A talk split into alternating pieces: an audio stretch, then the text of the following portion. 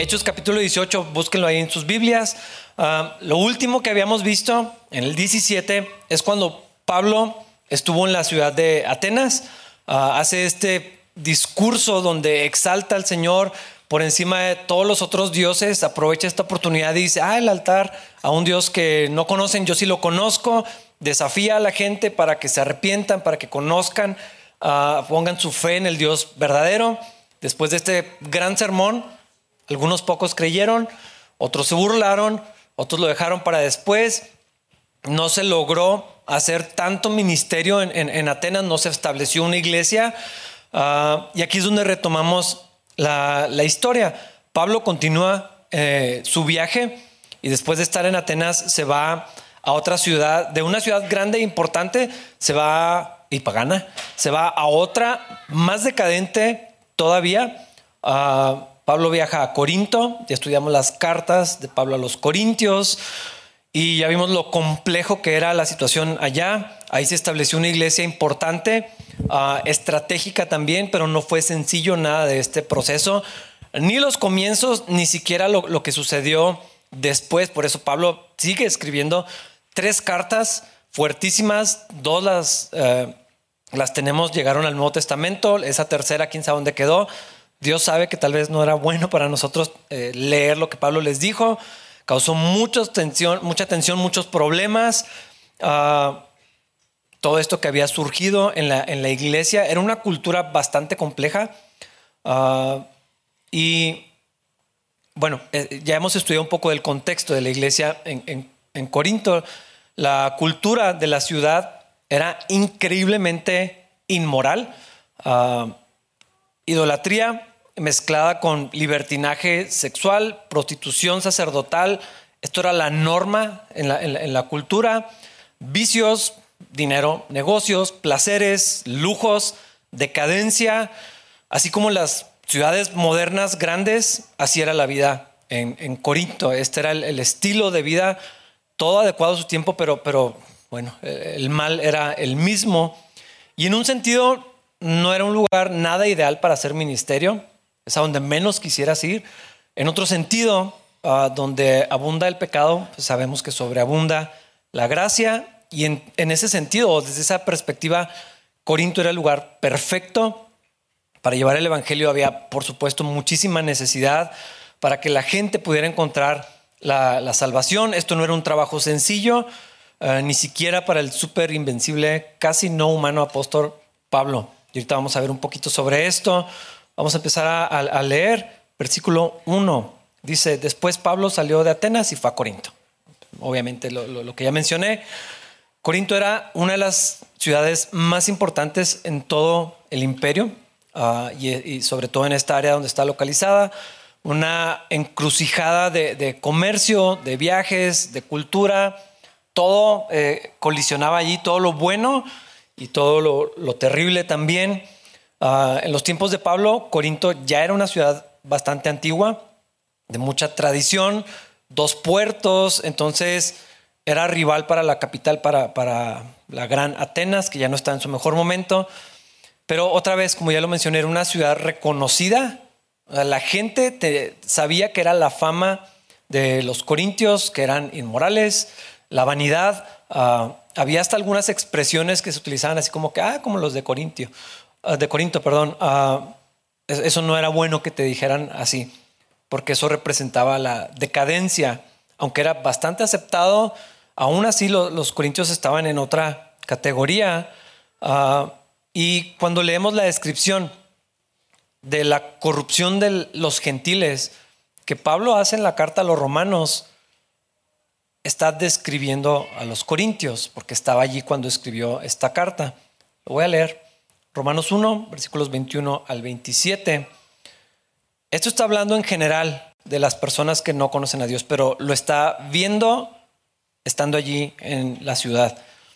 Dice, es cierto, ellos conocieron a Dios, pero no quisieron adorarlo como Dios ni darle gracias. En cambio, comenzaron a inventar ideas necias sobre Dios. Como resultado, la mente les quedó en oscuridad y confusión. Afirman, afirmaban ser sabios, pero se convirtieron en completos necios y en lugar de adorar al Dios inmortal y glorioso, rindieron culto a ídolos que ellos mismos se hicieron con forma de simples mortales, de aves, de animales de cuatro patas y de reptiles. Entonces Dios los abandonó para que hicieran todas las cosas vergonzosas que deseaban en su corazón. Como resultado usaron sus cuerpos para hacerse cosas viles y degradantes entre sí. Cambiaron la verdad acerca de Dios por una mentira y así rindieron vergonzosas.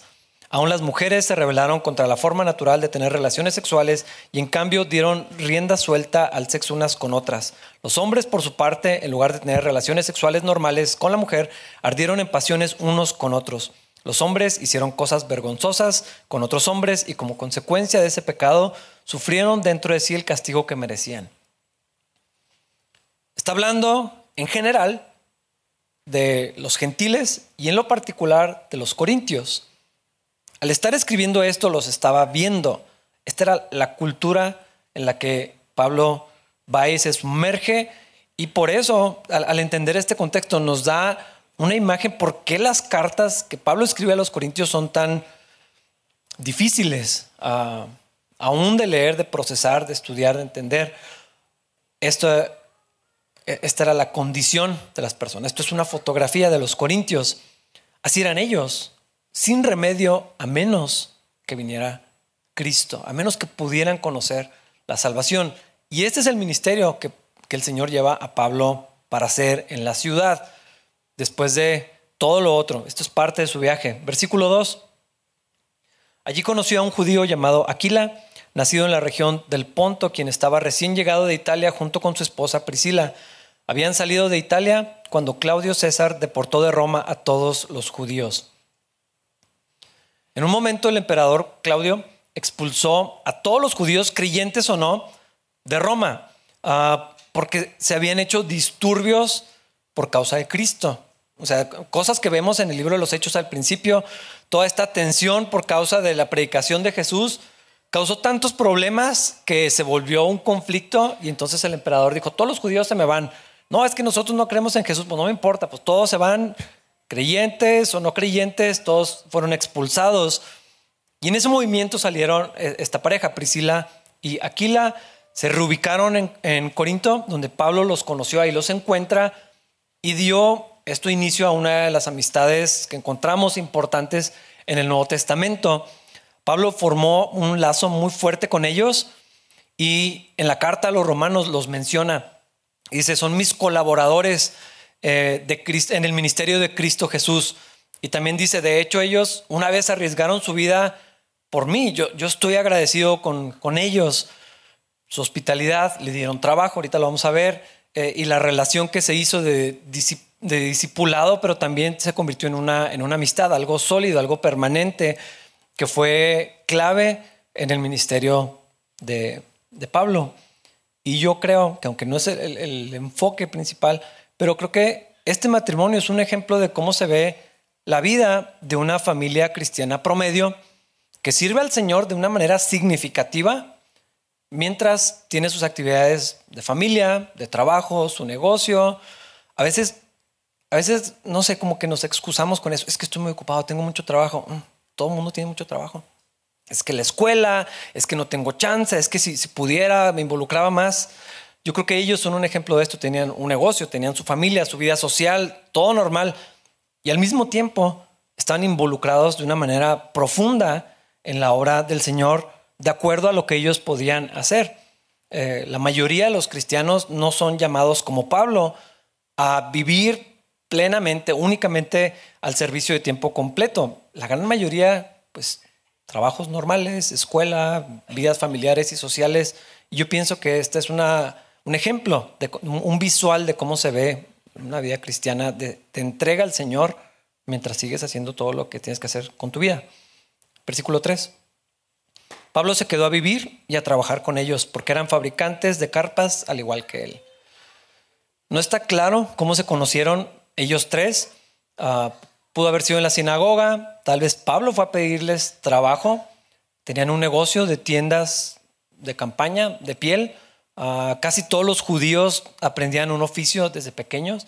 Era un requisito para los líderes y Pablo, bueno, pues esto era lo que hacía, curtía pieles y hacían tiendas, hacían carpas. Ah, y y bueno, pasó tiempo, aquí vemos también el, corazón de ellos, la hospitalidad, porque vivió bastante tiempo en casa de, de, este, de esta familia.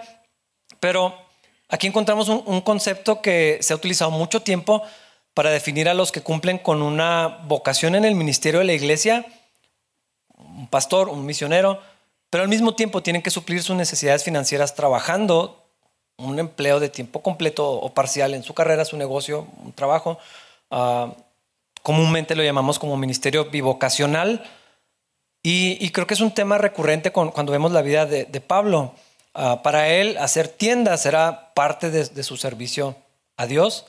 Uh, él reconoce, y lo vemos en sus cartas, él reconoce su derecho a ser apoyado financieramente por la iglesia, pero que él voluntariamente entregaba esa, ese privilegio uh, para mantenerse a sí mismo en algunas ocasiones y que no lo pudieran acusar de estar tratando de enriquecerse.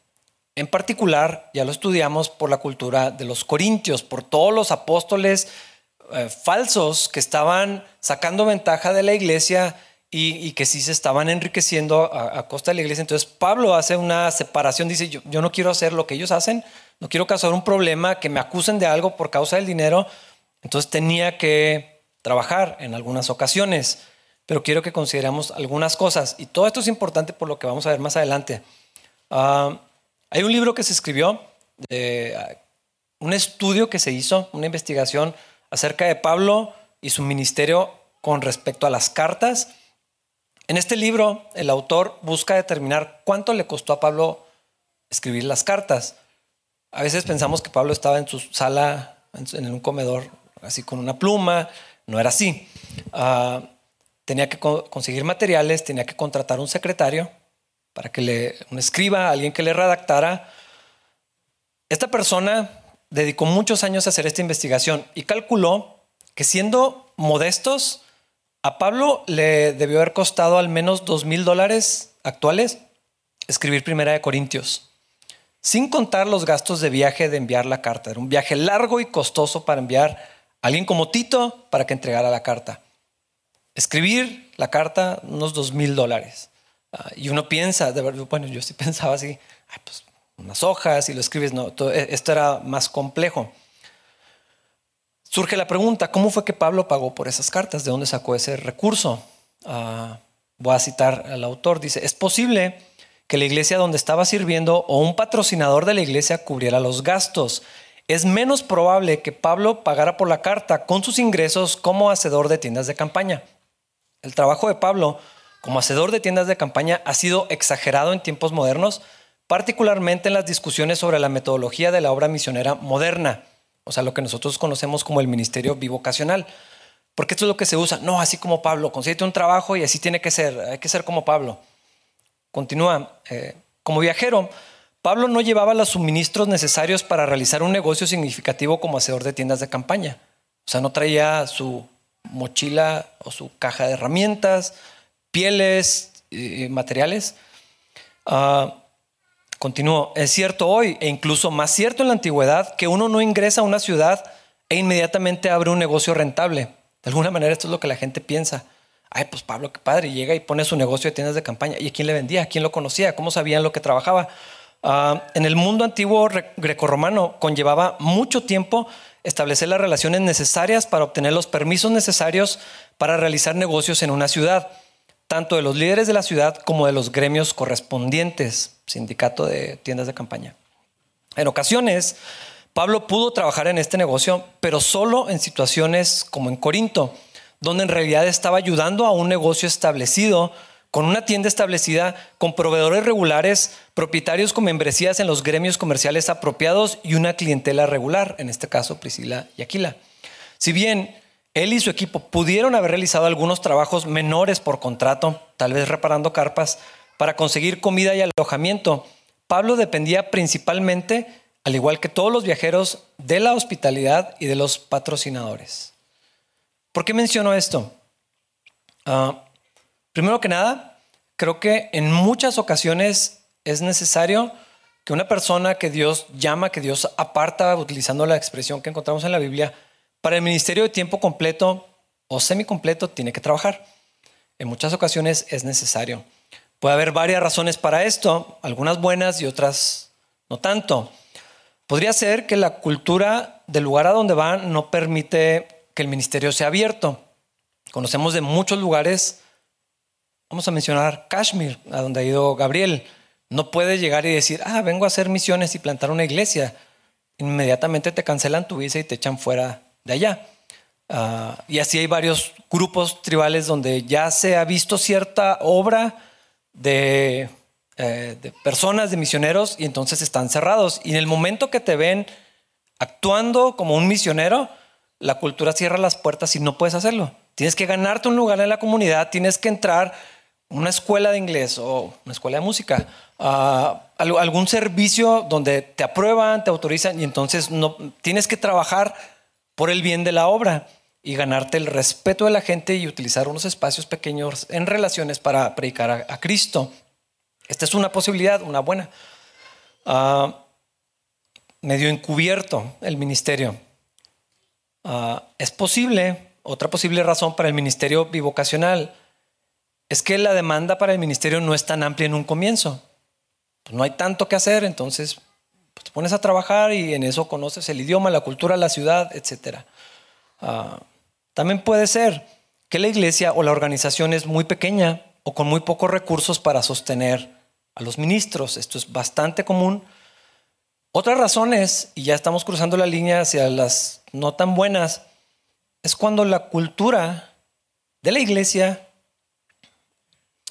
tiene algo ahí medio pecaminoso, desconfianza. Yo no sé qué van a hacer con el dinero, no voy a dar. Ah, o ¿por qué vamos a dar? ¿Para que compren pizzas para los jóvenes? Ah, mejor me lo gasto yo. A veces es tacañería.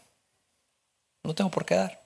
Falta de compromiso, indiferencia, mala administración. Eso es bastante común en la cultura mexicana. No me alcanza. Mm, no has planeado. Falta de fe, temor, falta de compromiso, apatía, etc. Y por lo tanto no hay recursos para la obra. Ah, yo conozco, tengo muchos amigos pastores que no pueden ser sostenidos por sus iglesias y se ven obligados a trabajar medio tiempo, en el mejor de los casos, o un tiempo completo en horarios mexicanos, salir hasta la noche y si sales a tu hora te ves mal, entonces te tienes que quedar otra hora más mínimo y todavía salir a cumplir con el ministerio. Hay gente que lo hace voluntariamente para no perder su trabajo y sus prestaciones. Muchos quisieran poder dejar de trabajar en sus empleos para poder dedicarse de lleno o mínimo medio tiempo al ministerio. Algunas iglesias ni siquiera se pueden sostener a sí mismas, dependen de apoyo externo para sobrevivir. Muchas iglesias eh, se sostienen por el ingreso del mismo pastor. Él tiene que pagar la renta y entonces la renta de su casa, la renta del local y los gastos de la iglesia en una sola familia, todo eso y no tienen idea lo común que es esto, lo frecuente que, que, pasa. Ah, a veces la iglesia no, no, tiene de verdad. A veces realmente no es posible, pero hermanos, muchas veces, muchas otras veces, como iglesia, hablando de manera general, sí hemos fallado en entender la importancia y la bendición que es dar de lo que el Señor nos ha dado. Aquí lo hemos enseñado, no estamos bajo la ley, no tenemos que dar el diezmo, no tiene que ser el porcentaje, no es, pero hay gente que no ve y dice, ay, qué bueno, entonces no tengo que dar. Ah, no. Y dicen, ah, padrísimo, o sea, gracias a Dios por esta iglesia, que no piden. Ah, y pierden todo el punto. Eh, no es eso, no, es que yo no sé, yo no conozco lo que hacen. Vamos a dar para que el pastor le pague a su hija las clases de piano, pero toca en la alabanza. Eh, y, hay esta resistencia de dar, de participar. Y ahorita vemos parte de lo que sucede en la vida de, de Pablo. Pero yo sí les puedo decir de primera mano, ¿cuánta gente en el ministerio y sus familias sufren por esta causa? Porque no hay recursos cuando sí hay. Es una cultura que me parece que es antibíblica, que no tiene que ver con el carácter de Cristo, que no refleja la generosidad de nuestro Dios. Ah, y está mal. Yo creo que es algo arraigado en la cultura cristiana mexicana de una manera general, no estoy diciendo que todos, pero también la Biblia nos enseña, ahora antes que mexicanos, somos ciudadanos del reino de los cielos ah, y sí es una enorme bendición para todos, para todos. La iglesia es la más beneficiada cuando ah, la iglesia puede sostener a personas, era toda utilizada, la gran mayoría, en su trabajo. Y aunque estar en el taller de, Aquila y Priscila le dio tiempo de disipularlos y de hacer un, lazo fuerte con, con ellos, yo creo que eso era parte del plan de Dios, pero vamos a ver que parece que Pablo se estaba desgastando bastante. Y, les voy a decir por qué. Versículos 5 y 6. Después de que Silas y Timoteo llegaron de Macedonia, Pablo pasó todo el tiempo predicando la palabra. Testificaba a los judíos que Jesús era el Mesías, pero cuando ellos se opusieron y lo insultaron, Pablo se sacudió el polvo de su ropa y dijo, la sangre de ustedes está sobre sus propias cabezas, yo soy inocente. De ahora en adelante iré a predicar a los gentiles. Sus amigos y compañeros de equipo lo alcanzaron en, Corinto después de un tiempo y junto con ellos el Señor trajo una enorme bendición para Pablo. Lucas no nos da los detalles de lo que sucedió, pero en otros pasajes encontramos las piezas que faltan que nos dan un panorama más completo. No solamente vinieron sus amigos, que eran refuerzos para el ministerio ah, necesarios para su ánimo personal, para la obra que se tenía que hacer. Ah, hermanos, en la obra del Señor siempre hacen falta más manos. El mismo Señor Jesús lo dijo, la mies es mucha, pero los obreros son pocos. Aparte de eso, junto con su equipo llegó ayuda de Macedonia, o sea, de los tesalonicenses. Miren el resto de la historia, 2 Corintios 11, 9. Cuando estuve con ustedes, o sea, es donde vamos en hechos, y no tenía lo suficiente para vivir. No llegué a ser una carga financiera para nadie, pues los hermanos que llegaron de Macedonia me trajeron todo lo que necesitaba. Nunca he sido una carga para ustedes y jamás lo seré. O sea, no, completaba, pues tuvo que trabajar. No tenía lo suficiente para vivir. No dijo, Ay, pues bueno, pues no había para las vacaciones, pero no tenía suficiente para vivir hasta que llegaron los hermanos con la ayuda. Primera de Tesalonicenses 11.3 dice, perdón, ¿qué era, Ofe? 3.6. Gracias. Pero ahora Timoteo acaba de regresar y nos trajo buenas noticias acerca de la fe y el amor de ustedes. Nos contó que eh, siempre recuerdan nuestra visita con alegría y que desean vernos tanto como nosotros deseamos verlos a ustedes. Pablo le estaba pasando bastante mal en Corinto. No tenía suficiente para vivir, tuvo que trabajar y esto lo fue mermando de algunas formas. Ahorita les voy a decir por qué creo esto. Hasta que llegaron Timoteo y Silas con la, o sea, no nada más era el apoyo de que, hay que hacer, también era, ya hay dinero. Y ahí, dice el pasaje. Ahora que llegaron, ya podía estar todo el tiempo predicando de Cristo. Antes no lo podía hacer, tenía que limitarse al día de, reposo. Ah, y creo que esto nos enseña de una manera muy práctica la importancia del soporte de la iglesia para la obra del ministerio. La obra es del Señor, amén. La provisión viene del Señor, si lo creemos. A donde Dios manda, el Señor provee. Y como les conté en pedacitos, durante la pandemia sí empecé a buscar otro local. Dije, obviamente nos van a echar, no lo vamos a hacer. Pero bueno, Dios quería que siguiéramos aquí y proveyó así ah, apenas para cubrir otro año de renta. Ah, y así Así ha sido, donde Dios quiere, Dios, Dios va a suplir. Al mismo tiempo, hermanos, Dios ha determinado usar a su iglesia como el instrumento para esa provisión y para ese cuidado. Y los obreros de la obra del Señor, yo sé que, todos somos llamados al ministerio y todos somos siervos del Señor. Pero hablando de las personas que tienen un rol específico de tiempo completo, de tiempo parcial, una vocación muy clara, un, apartados por Dios para el ministerio, necesitan el cuidado pastoral, el apoyo de oración, amigos creyentes y todo el ministerio de la iglesia. No está nadie excluido del mismo ministerio de, ánimo, de apoyo, los dones. Nadie tiene todos los dones, no importa todo lo que puedan presumir. Nadie tiene todos los dones, ni todas las capacidades, ni puede hacer todo solo. Nadie. No existe el yo no necesito. Es una mentira del diablo. Ah, pero hermanos, también se necesita el apoyo financiero. Esto no solamente es justo, es necesario. Y lo estamos viendo eh, ilustrado en el ministerio de Pablo, porque cuando llegó la ofrenda de los tesalonicenses a Corinto, Pablo pudo eh, trabajar, dejar de trabajar en las carpas para dedicarse a hacer lo que Dios lo había llamado a hacer. Pero eh, se requirió que los hermanos reunieran esta ofrenda para sostener meses de trabajo de Pablo y que él no tuviera que estar trabajando para vivir, porque no tenía lo suficiente para vivir. Ah, y ahora ya puede estar todo el tiempo ocupado en la obra de Dios, eh, solamente que no fue sin problemas. Otra vez hubo oposición abierta, lo insultaron. O sea, la cosa se puso bastante fea. Pablo no era un debilucho, ya lo hemos visto, no era alguien que se ofendiera con cualquier cosa, no era alguien que, no sé, o sea, fue grave lo que pasó y comenzó a pesarle en su corazón. Entonces Pablo se va, hace esta señal hasta medio dramática de sacudirse el polvo, que no quede nada, ah, menos en las sandalias. Era una manera, pues sí, dramatizada de expresar, ustedes me rechazan, pues yo rechazo su rechazo. Algo así. Pero él estaba siguiendo las palabras del Señor Jesús cuando envió a los apóstoles, a los doce, en Mateo 10, versículos 11 al 15, dice, cada vez que entren en una ciudad o una aldea, busquen a una persona digna y quédense en su casa hasta que salgan de ese lugar. Cuando entren en el hogar, bendíganlo. Si resulta ser un hogar digno, dejen que su bendición siga allí. Si no lo es, retiren la bendición. Si cualquier casa o ciudad se niega a darles la bienvenida o a escuchar su mensaje, sacúdanse el polvo de los pies al salir les digo la verdad, el día del juicio les irá mejor a las ciudades perversas de Sodoma y Gomorra que a esa ciudad. Era un acto simbólico, era una manera de declarar responsabilidad al que está rechazando el Evangelio y como de lavarse las manos, de decir, bueno, pues aquí no tengo nada que ver, su sangre sobre sus cabezas, yo cumplí con lo que Dios me llamó a hacer. Ah, ¿Cuándo debemos dejar a una persona en paz? que sigue rechazando a Cristo?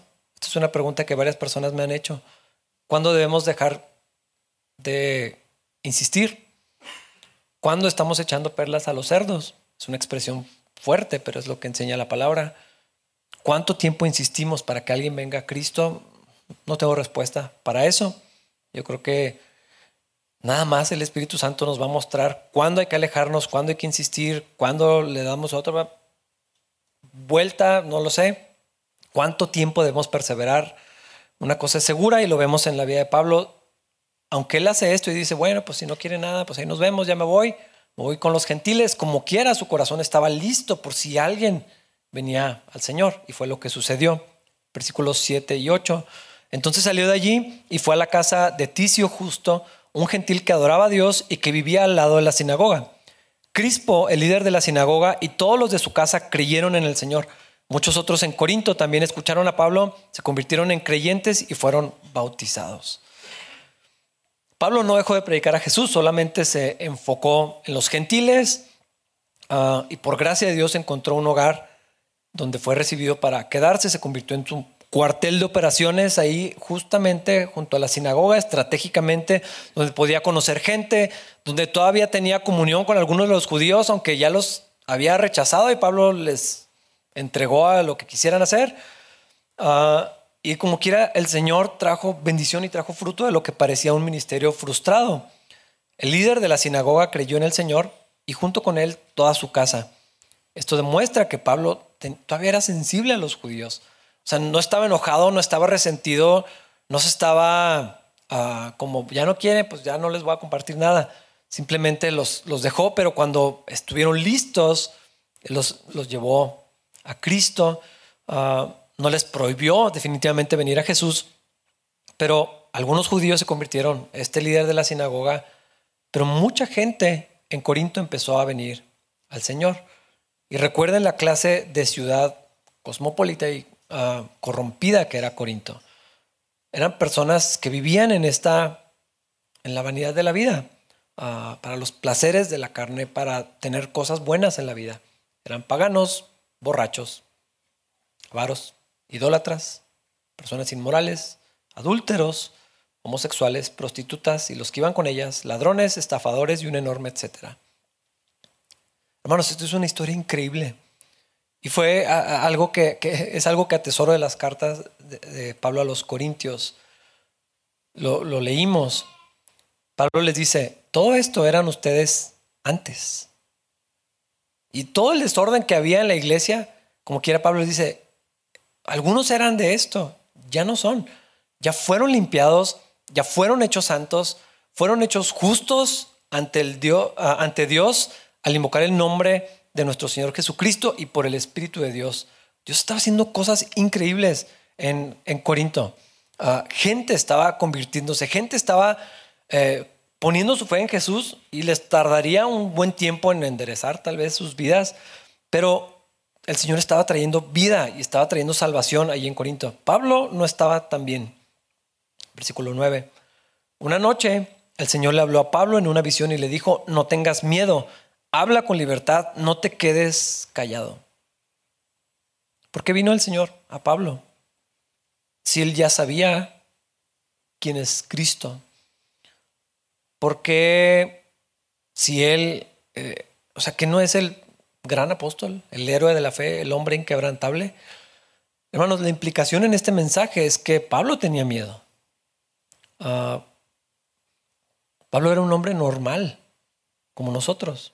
Las mismas inclinaciones en su carne, las mismas emociones, el mismo potencial de desanimarse, de cansarse, de caer en la desesperación, la duda y el temor. Por alguna razón lo ponemos como aparte. Ay, pues es que era Pablo. Se nos olvida que era un humano normal. O sea, alguien con, que siente lo mismo que sentimos nosotros, no era diferente de nosotros. Había pasado muchas dificultades en sus viajes recientes, lo habían golpeado, ¿se acuerdan? O sea, una golpiza que le pusieron, los aventaron a la cárcel, en, la eh, prisión, juicios, insultos, difamaciones, problemas económicos graves, dudas, soledad, ah, mucha presión, muchos problemas. Creo que a veces deshumanizamos a, la figura de, Pablo y de todos los demás hombres y mujeres en la Biblia como, sí, es que hasta, hasta decimos, es que son los héroes de la fe. Y de una manera, no sé si es no tan consciente, pero los empezamos a poner como en otra categoría. Es que no eran como nosotros. Pero pues yo, ¿verdad? Todavía me falta mucho y decimos cosas como esa. Se nos olvida que era exactamente lo mismo. Y sin contar, en el caso de Pablo, la opresión del enemigo. No sé si recuerdan el pasaje del aguijón en la carne. Tres veces oré, algunos dicen que era depresión, otros que era atormentado, en la película lo presentan como atormentado por la gente que autorizó que mataran. Ah, muchos piensan que era esta enfermedad en los ojos, que se veía hasta mal, desagradable y, todo esto.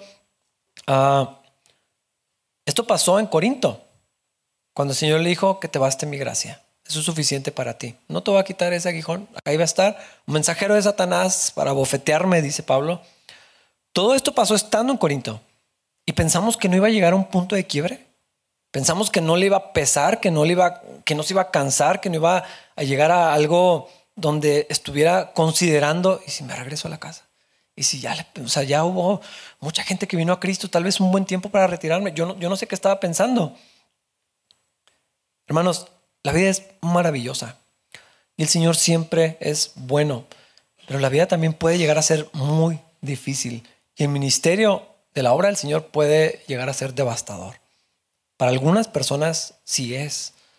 Ah, yo no sé si sabían que la expresión no temas aparece 365 veces en la Biblia. No sé, o sea, eso dicen. Pueden hacer ese ejercicio y encontrarlos. No, no he comprobado este dato. Vamos a suponer que es cierto. Son muchas. Si eso es cierto, tenemos una de estas para cada día del año.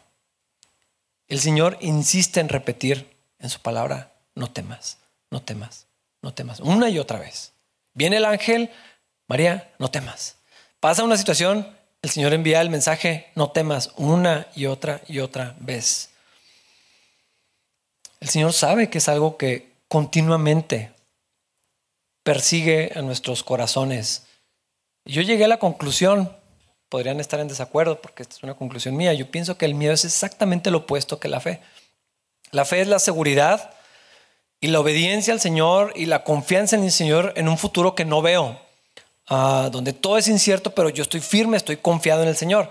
El temor es exactamente lo opuesto. No sé nada de lo que va a pasar, pero estoy seguro que todo va a salir mal. es lo mismo, es como la fe, pero del, del otro lado. O sea, es la certeza de lo que viene, pero mala. O sea, estoy seguro que va a pasar desastre. Estoy seguro, y díganme si no, cuando están en la noche y estás pensando todo lo que puede salir mal, estás convencido de que así va a ser. Y que no hay esperanza. La fe es todo lo contrario. No sabes lo que va a pasar, pero estás seguro quién está contigo y esa es la clave. Ah, y aunque ya sabemos que el Señor está con nosotros y que no debemos tener temor, yo creo que es, es una verdad que necesitamos estar escuchando continuamente y recordando de todas las maneras posibles y todas las veces que tengamos oportunidad.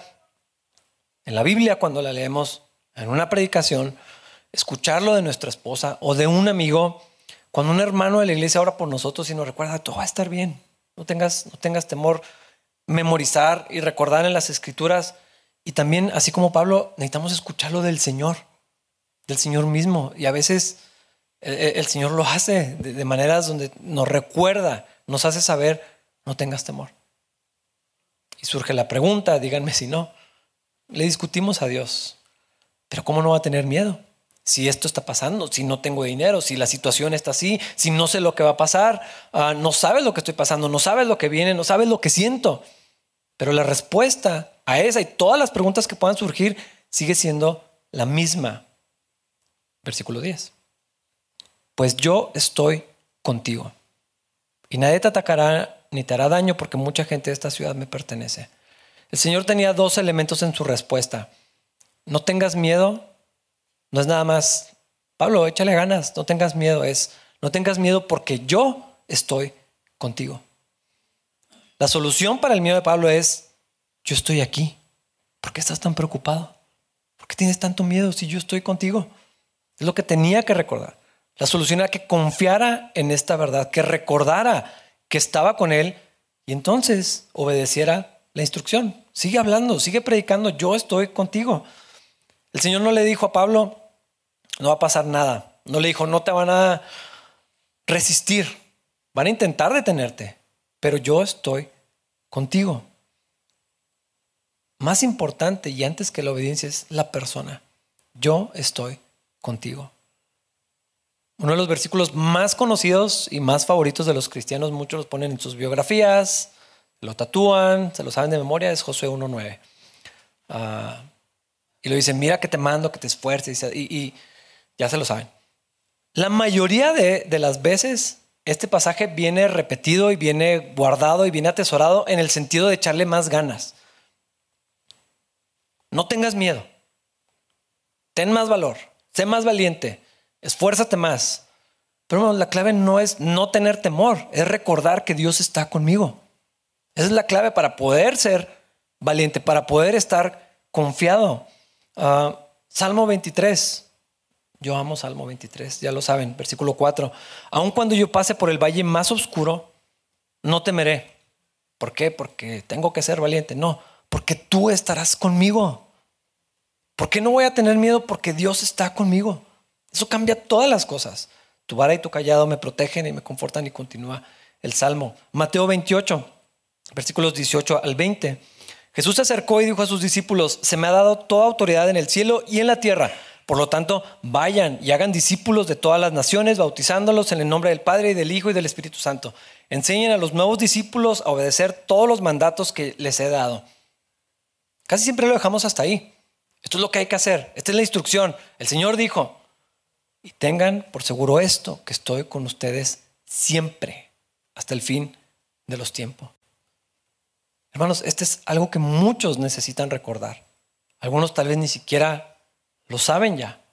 En lo peor de la vida, Señor, tú estás conmigo. Es lo que dice el Salmo 23. En, en, el valle de sombra y de muerte, tú estás conmigo. En las malas circunstancias, tú estás conmigo. En los problemas y en la angustia, tú estás conmigo. Para poder obedecer lo que Dios quiere que haga, tú estás conmigo. La vida cristiana no es principalmente hacer, tener, lograr y no hacer y se trata de una persona. Conocer a Jesús, tener comunión con Dios. La relación con Dios que es posible por la obra de Cristo. Dios conmigo, su espíritu en mí. Esto sí tiene un efecto en mi vida. Esto es lo que animó a Pablo. No solamente le mandó el mensaje, no tengas miedo, ve y haz el trabajo. Dijo, es que yo estoy contigo, Pablo. Puedes estar confiado porque yo estoy contigo. Puedes hacer lo que te mandé a hacer porque yo estoy contigo. Eso es lo que tenía que recordar. Y Pablo, el superhombre que de alguna manera pensamos que era diferente de nosotros, necesitaba recordar, yo estoy contigo. Y entonces, si puedes hacer lo que te dije que hicieras. Esto sí tiene un efecto en mi vida. Todo lo que mi voluntad no puede hacer, mi disciplina, ni mi esfuerzo, ni el ánimo de otros, Dios conmigo sí lo hace. Esto cambia las cosas. Mira lo que pasó. Después de que recibió esta palabra directamente del Señor, versículo 11. Así que Pablo se quedó allí un año y medio enseñando la palabra de Dios.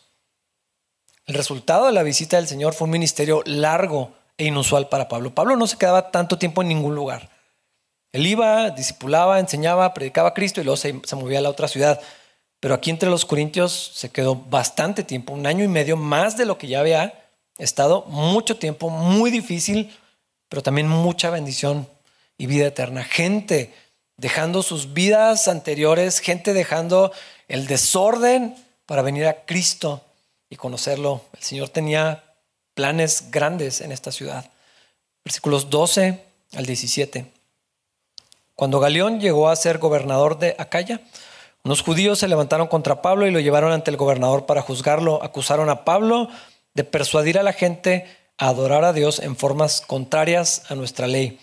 Pero justo cuando Pablo comenzó a defenderse, Galeón se dirigió a los acusadores de Pablo y dijo, escuchen ustedes judíos, si aquí hubiera alguna fechoría o un delito grave, yo tendría una razón para aceptar el caso, pero dado que es solo un asunto de palabras y nombres y de su ley judía, resuélvalo ustedes mismos. Me niego a juzgar tales asuntos, así que los expulsó de la corte. Entonces la multitud agarró a Sóstenes, el líder de la sinagoga, y lo golpeó allí mismo en la corte. Pero Galeón no le dio a eso ninguna importancia. El resto de esta historia se cuenta solo mucho drama, prejuicios personales, tensión entre ciudadanos gentiles romanos, judíos, antisemitas, gente que odiaba a los judíos, el gobierno romano, los líderes judíos religiosos. Pasó todo esto. Ah, es importante porque sí dejó un precedente que favoreció a los cristianos, al menos por un tiempo, donde el gobierno romano dijo, no nos vamos a meter en asuntos de la ley judía. Arreglen allá sus asuntos. Y esto ah, eliminó ciertas tensiones, más adelante causó otras. Ah, Pablo se vio bien librado de lo que pudo haber sido otra golpiza, prisión o algo peor. Dios sabía cuándo era necesario que él padeciera y cuándo lo quería librar. Ah, y aquí vemos este ministerio en Corinto. Al estar viendo toda esta sección, hermanos, no le estoy pidiendo que den nada, ah, pero creo que la historia ilustra lo que sucede cuando participamos de dar y cuando no también. Ah, somos una iglesia que da y les agradezco. El Señor nos ha sostenido, le damos la gloria a Dios, pero ha sido a través de ustedes, de los que dan, de los que apoyan, de los que tienen un compromiso. Ah, creo que el Señor como iglesia nos está llamando a avanzar, a extendernos un poco en esta área. Ah, hemos hablado de, ministerio hacia afuera y vamos a ver cómo el Señor nos sigue guiando en esto. Este aspecto es necesario, el de dar. No es que aquí no creamos en dar. Simplemente, pues eso ya es algo entre tú y el Señor. Por eso lo hacemos. ¿Cómo lo hacemos? Hay gente que me ha preguntado, amigos pastores que me dicen, pero ¿y cómo le haces? O sea, no recogen, no le piden, no comprometen a la gente.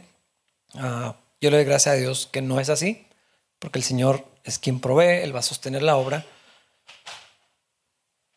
Pero este pasaje ah, ilustra bastante bien cómo se ve esto. Por otro lado, yo creo que eh, un tema central en esto, hermanos, muchos de ustedes necesitan recordar, así como arranca este año, para los que les importa el año, ah, el Señor está con nosotros. Yo no sé lo que Dios quiere hacer, el Señor no necesita de calendarios, ya, lo sé, pero ya empezó otro año, vienen otras cosas, yo creo que Dios en este tiempo quiere obrar, quiere seguir trabajando en nuestras vidas a través de nosotros. El Señor quiere usarnos a cada uno de ustedes, como iglesia, nos, quiere llevar para que otras personas conozcan al Señor. Algunos tienen que enfrentar situaciones muy difíciles, algunos ya las están atravesando, algunos están desanimados, mucha gente está como pues, inestable en, su, comunión con Dios, en, su, no sé, algo está pasando. Es un estado general de la iglesia, pero lo podemos ver en nuestra comunidad. Hermanos, yo creo que muchos necesitan recordar que Cristo está con nosotros que somos del Señor, que Él eh, aquí está con nosotros, en nosotros y a través de nosotros. Muchos no lo ven. Ah, sí, ya sé que el Señor está conmigo. Cuando podamos apreciar lo que esto verdaderamente significa, ah, hermanos, yo les aseguro, podemos atravesar lo que sea, confiados, seguros, obedientes, fieles, animados, gozosos, porque el Señor está con nosotros y eso es algo que no va a cambiar nunca. Vamos a ponernos de pie para orar. Señor, gracias por recordarnos esta maravillosa verdad. Tú estás con nosotros. Nada nos va a apartar de ti. Gracias por lo que quieres hacer, Dios, en las siguientes semanas y meses y años. Padre, queremos ser parte de tu obra, Señor. Queremos, queremos estar allí, Señor, y presenciar de primera mano cómo traes bendición, cómo traes vida eterna, cómo traes salvación a las personas, cómo transforma los corazones, Dios, cómo sigues obrando milagros. Señor, enséñanos a confiar en ti aún más, a recordar lo que ya sabemos y a vivirlo. para andar por fe cuando las cosas no se sienten estables, cuando se sienten mal, cuando se perciben las circunstancias todas contrarias, que recordemos esta hermosa verdad, que tú estás con nosotros. Anima a mis hermanos que lo necesiten, Señor. Despiértanos, Dios, a lo que quieres hacer.